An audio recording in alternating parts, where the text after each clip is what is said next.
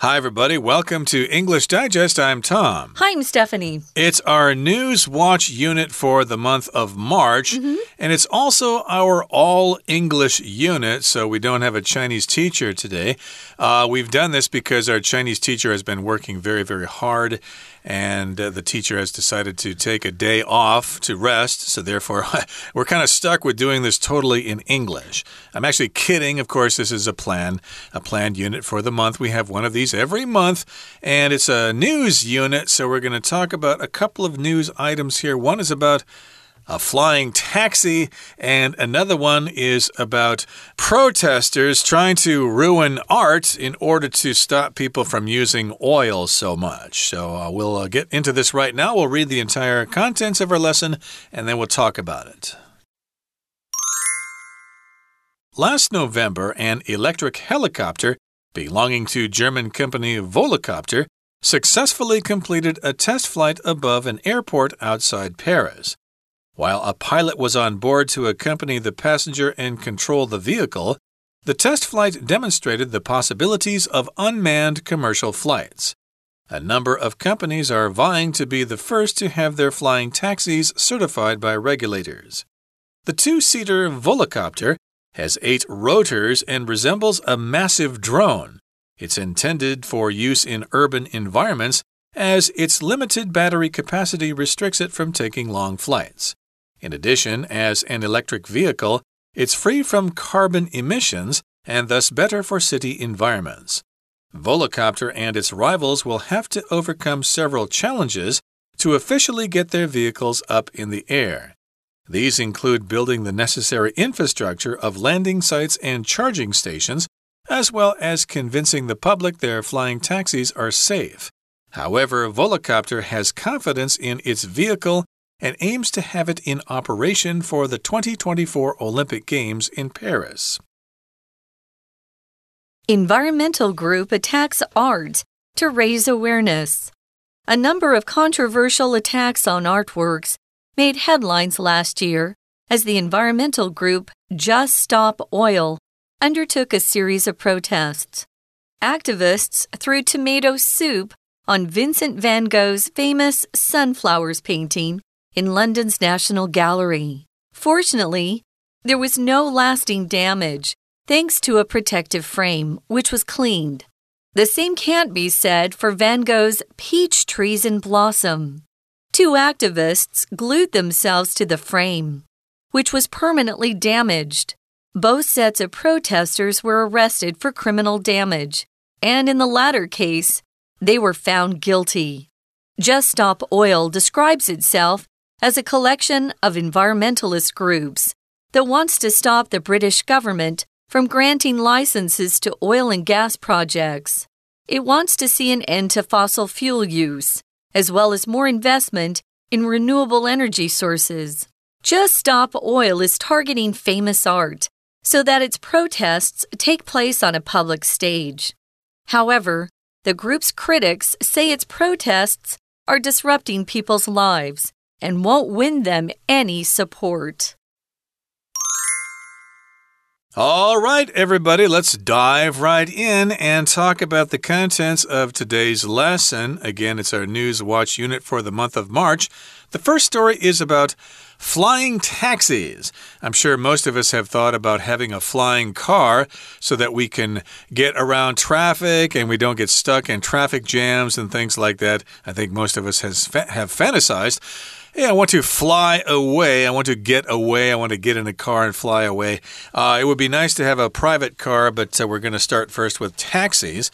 And there has been a test flight in Paris, which took place uh, some time ago, and it was conducted by a German company. So let's uh, get into this. It said last November, an electric helicopter belonging to German company Volocopter successfully completed a test flight above an airport outside Paris.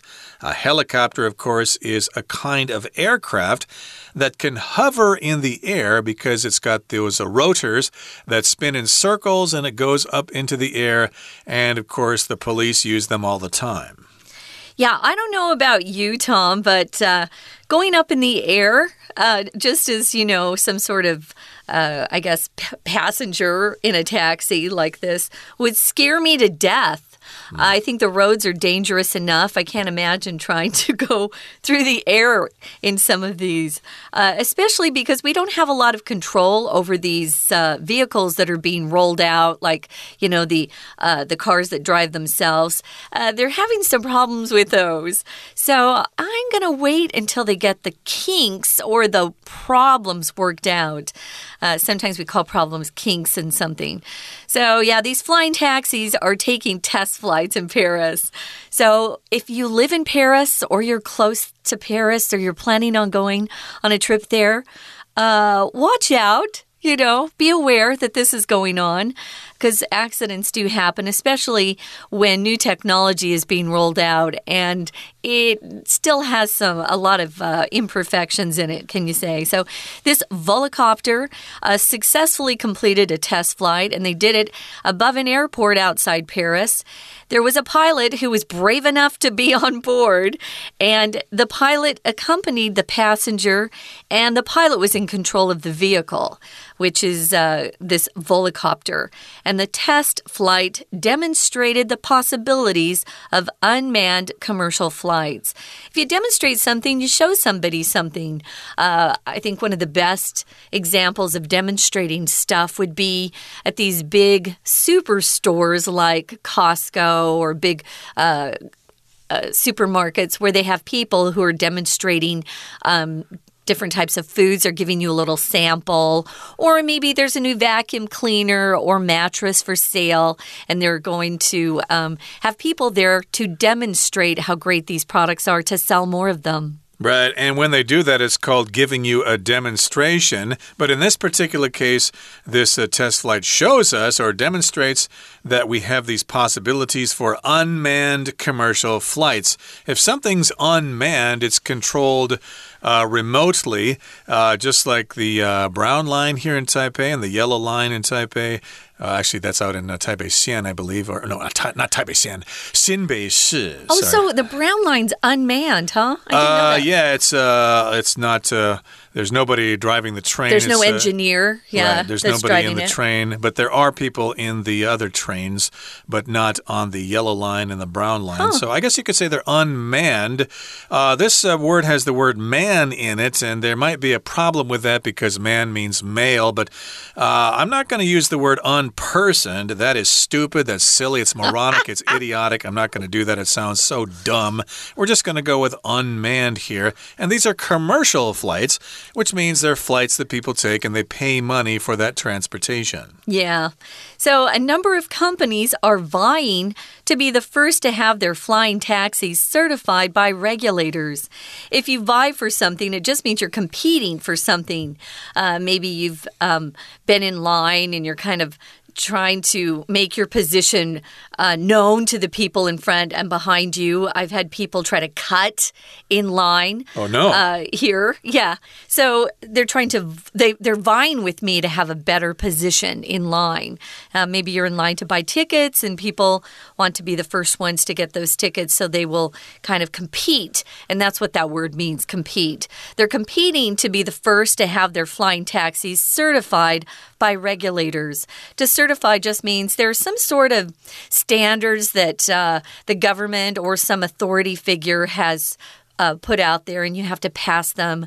And once you pass them and show them that you are following all the rules or that you've standardized your product, they give you certification, which means you can go ahead and do business. So let's describe this vehicle. It says the two seater Volocopter has eight rotors and resembles a massive drone. Huh. A drone, of course, is a kind of uh, remote controlled helicopter, I guess you could say, that a lot of people here in Taiwan have. They have cameras on them. You can fil film things like flying over uh, Ximending or something like yeah, that. Yeah, they use them for films now. Mm -hmm. Yeah, I don't mm-hmm. know if that's legal to do that, but I don't know. Uh, you probably have to uh, check the regulations.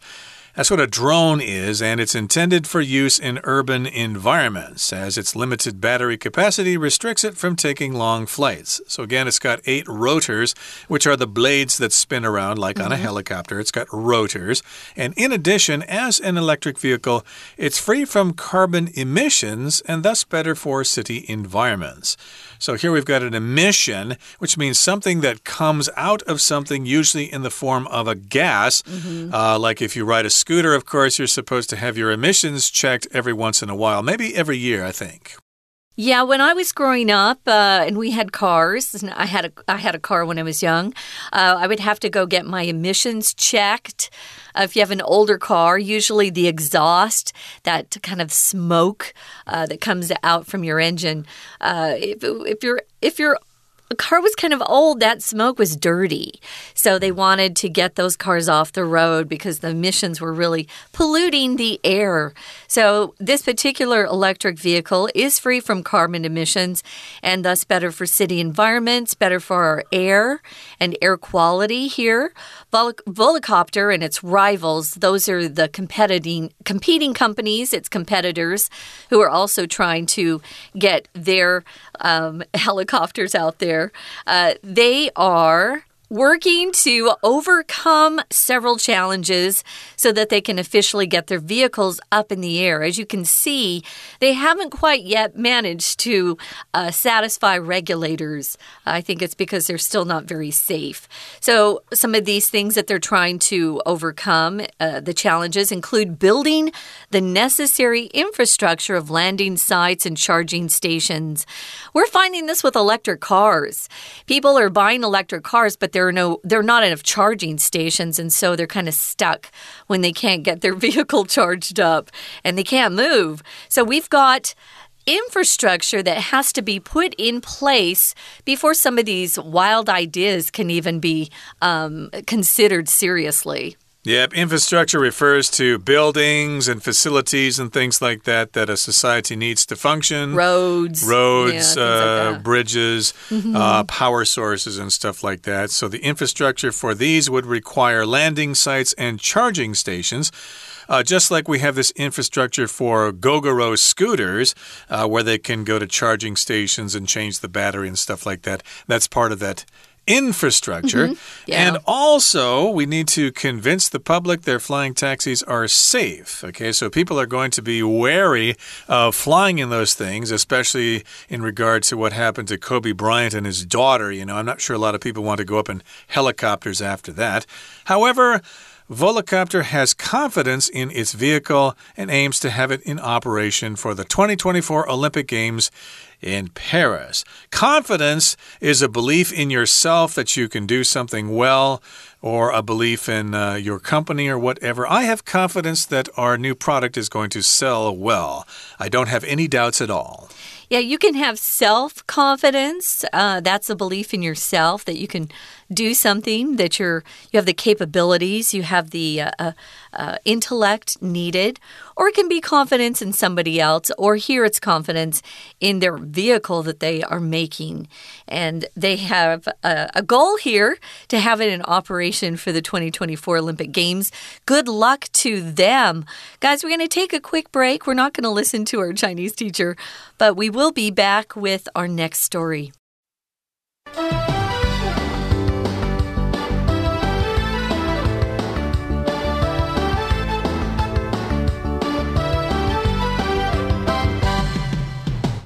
Welcome back, everybody. We're now going to continue with our second featured news story for this month's News Watch unit.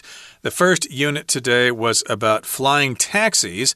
Uh, they did a test flight in Paris, and I guess it was successful, but of course, they've got lots of uh, challenges to get this thing off the ground. But they're confident they can do it by the time the 2024 Olympics roll around. Now, our second story for today is about these protesters attacking art to raise awareness about the consumption of petroleum in the world. And we can uh, tell you what our opinions on that as our lesson or what our opinions are regarding their protests as our lesson continues. But first of all, let's uh, tell you exactly what happened. A number of controversial attacks on artworks made headlines last year as the environmental group Just Stop Oil undertook a series of protests. So, of course, we got protests. That's when people protest against the government or against whoever for doing something. You just say you don't like it and you want change. Uh, protests are quite common in uh, Taipei here because the uh, you know the government is here, so people come here to protest government policy regarding uh, pensions or regarding farming policies or things like that. And the verb is supposed to be protest, but most people pronounce both the noun and the verb protest. Yeah, these were uh, some controversial attacks, meaning uh, there were different opinions about the attacks from the public. Some people supported the attacks and others uh, did not support them. I think you could say the majority of people did not support the, the attacks on artworks that are considered to be treasures and beloved by people. Um, there's certainly. Um, you know, part of our culture. So people were kind of upset that these young kids, and they were, uh, I would say they're in their 20s, uh, went and uh, were attacking some of these artworks. So they undertook, it says they undertook a series of protests. Uh, their group is called Just Stop Oil, and undertook is the past tense form of the verb undertake. To undertake something means to started to take it take the task upon yourself. Uh, you're going to attempt something. Uh, you can undertake a new type of exercise routine. You can undertake a new job. You can undertake different things. Um, here we're using it to talk about uh, their attempt to do something. So they undertook a series of protests, not just one, but one and then another one and another one. It seemed to come up uh, every couple days uh, that there was a new uh, protest where they actually tried to damage these priceless works of art. Yep, they planned these protests and they carried them out. And of course, these are a series of protests, and they didn't have just one, but they did uh, several of them. Here's what happened.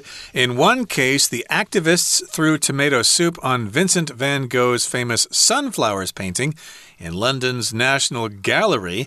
So, this is what they did they threw tomato soup at this particular painting.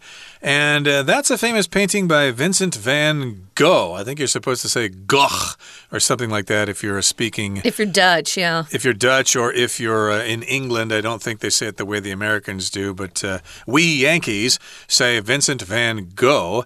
And uh, of course, one of his famous paintings is called Sunflowers, and it hangs in the National Gallery in London. Mm hmm. Yeah, it's uh, very famous. I'm sure our listeners are familiar with it. Fortunately, there was no lasting damage thanks to a protective frame which was cleaned.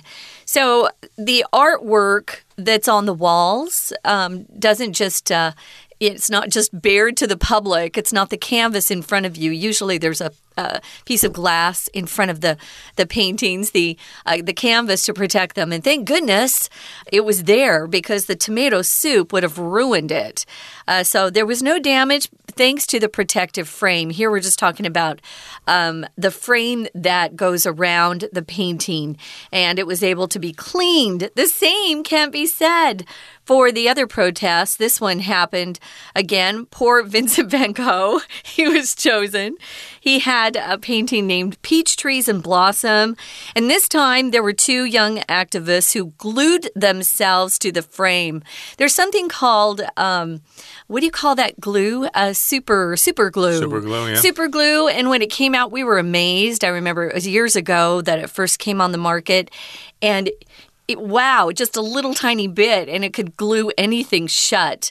I used to use it on my fingernails. If I broke a nail, I would use that. It was awesome. Um, and you can glue your skin to something, and it hurts if you try to pull it away. Well, these two activists were pretty stupid. They glued themselves to the frame, and that particular museum just turned off the lights that night and left them the whole night in the museum. They no one rescued them at first because they were so stupid. So they kind of deserved that. These two protesters were actually arrested and charged and found guilty. Um, if you're going to do damage to something like this, you probably don't want to stay at the scene of the crime.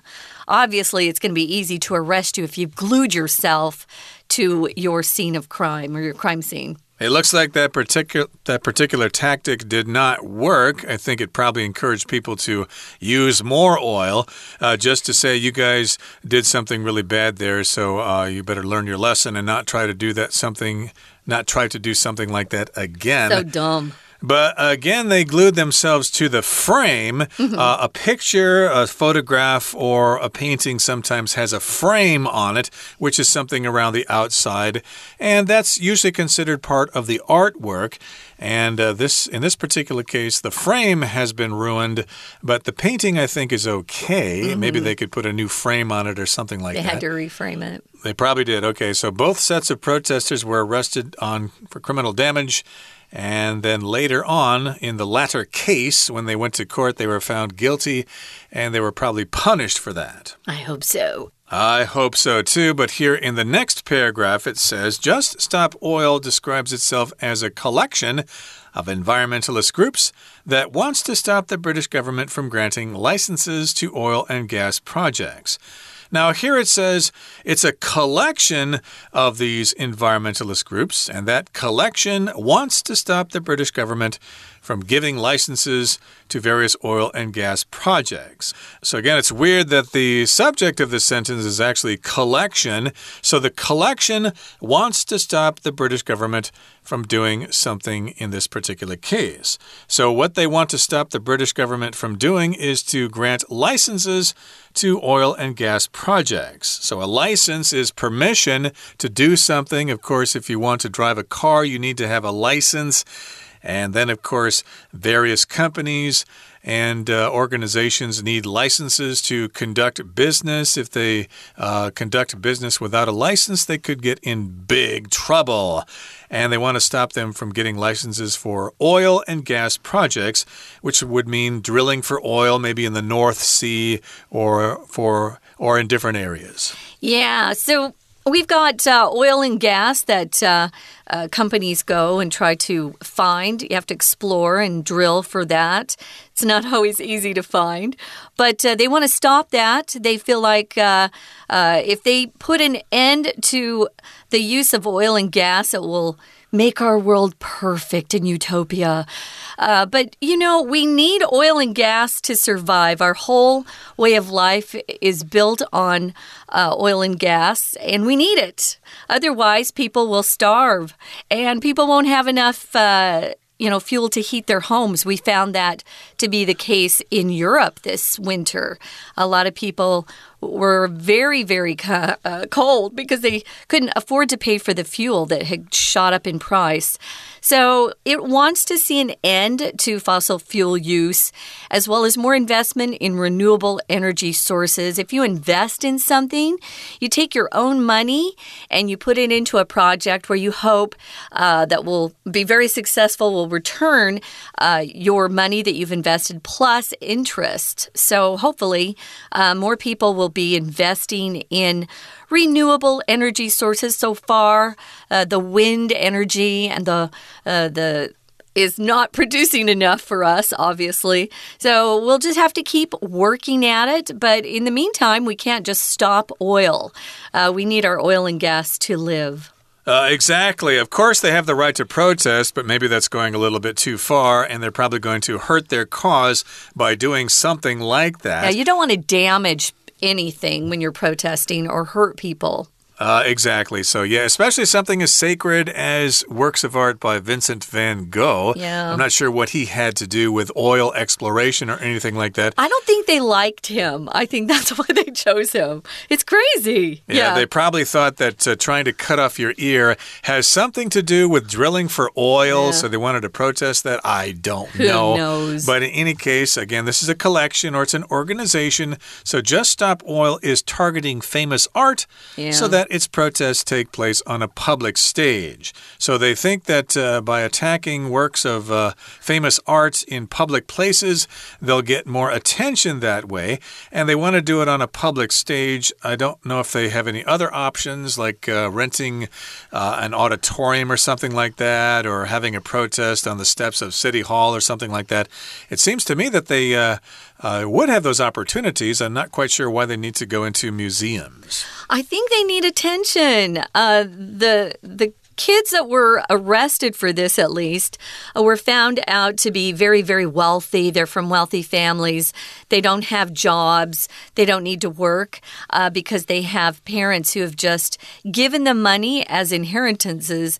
So they have time to go and make trouble while the rest of us are trying to just make a living. Yeah, if they want to protest, that's fine, but don't damage other people's property and don't make life harder for people. Um, and that's what they were doing. A lot of them decided to sit in the middle of the road and protest that way. Well, it, it, prohibited for people from you know going back and forth to work ambulances couldn't get through they made a lot of people in the uk angry uh, yeah, so if you really want to uh, bring about change, you should think about uh, the impression you're going to give to Your people. Method, yeah. But uh, yeah, I would say most people think that this went a little bit too far. Yeah. I'd be curious as to how our students feel about this or perhaps uh, other related protests that have taken he place here in Taiwan. I don't know if they have extreme protests here in Taiwan so much, but uh, you never know. There might be some protests that went a little overboard. Have you ever protested here? Uh, not here. No, I've uh, pretty much. Well, I'm not really too much into politics and things like that, so I really don't know what the government is doing or what people want. So I just kind of uh, you know, stay on the sidelines, I guess you could say, Hmm. and just watch people do that sort of stuff. But uh, again, they wanted to have these protests take place on a public stage. Yeah, they want the attention. And Yeah. however, the group's critics say its protests are disrupting people's lives and won't win them any support, which is what we've been basically saying. Uh, the critics are people who say things about these protests and uh, probably uh, say bad things about those protests. They say they're disrupting people's lives, which means you're interrupting people from what they want to do. A lot of people may have traveled several hours from Japan or Taiwan to go see the paintings in the museum there, and then somebody's sitting in front of them throwing tomato sauce on them, and you'd probably feel that you've been cheated out of a lifetime opportunity. Yeah, well, think about it. Maybe some of these travelers have saved, you know, for years to go on a very special vacation. And they finally get to go and they're excited to go and see some very famous pieces of art. And uh, the museum has to shut down or at least shut down a wing of the museum because uh, these paintings have been damaged. It would be very very disappointing to some of the people who are on vacation or who just want to see some beautiful art and not have to worry about protesters. So, yeah, hopefully um, they'll find a better way to protest. Um, I think they would have more people support their cause if they could protest in a, a better way. That's right. And uh, it's a lesson for us all. If we want to protest things in the future, we need to find effective ways of doing it, uh, not ways that will attract criticism. So that brings us to the end of our News Watch unit for the month of May. Again, we were talking about flying taxis and a protest group in London there uh, throwing soup on a painting, at least on the uh, glass that was protecting it. So thank you for joining us, and we look forward to uh, working with you again next month. From all of us here at English Digest, my name is Tom. I'm Stephanie. Goodbye. Bye.